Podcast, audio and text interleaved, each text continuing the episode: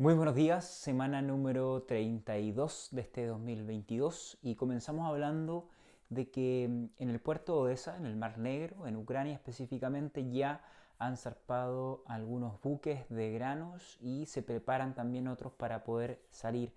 y dar un respiro al mercado de los granos. Esto ha generado que en los futuros se hayan registrado leves bajas, sin embargo creo que este es un factor más que vamos a tener que ver que va a generar volatilidad en los mercados porque vamos a tener semanas en que el puerto se cierra, el puerto se abre y lamentablemente, al igual que el clima, será un factor más para que los especuladores sigan subiendo o bajando el precio de las materias primas principalmente.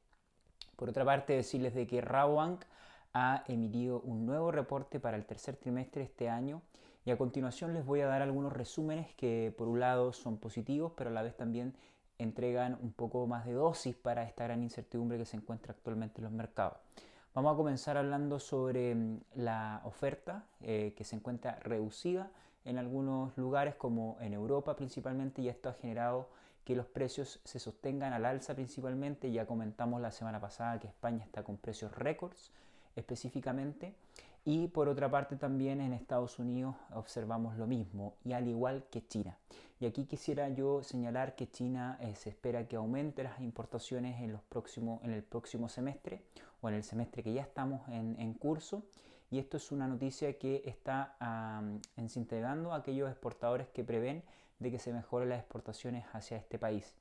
Ya se han efectuado compras importantes por parte de China tanto de carne de vacuno como también carne de cerdo y eh, los precios también apuntan en que en China está a una menor oferta y está mejorando la demanda. Así que una de las proyecciones de Rabobank es que aumenten las importaciones de carne de cerdo por parte de China. Por otra parte, también eh, Rabobank muestra de que en países como Brasil ha sido sumamente complicado poder sostener el aumento de los costos por parte de los productores y le está resultando sumamente difícil trasladarlo al consumidor ya que eh, hay una reducción en cuanto al consumo de carne y que está costando bastante que se mejore la demanda por parte del consumidor. Por otra parte, en el sudeste asiático, específicamente en Vietnam, se ven unos mejores precios del mercado local debido a la reducción de la oferta. También en Filipinas y eh, Europa ha podido, específicamente España, ha podido redestinar las exportaciones que no ha podido hacer hacia China, hacia estos países. De hecho, España se transformó en el principal proveedor de carne de cerdo de Filipinas, que son uno de los países del sudeste asiático que son sumamente importantes para el eh, mercado internacional, el mercado que se transa la carne de cerdo de exportación.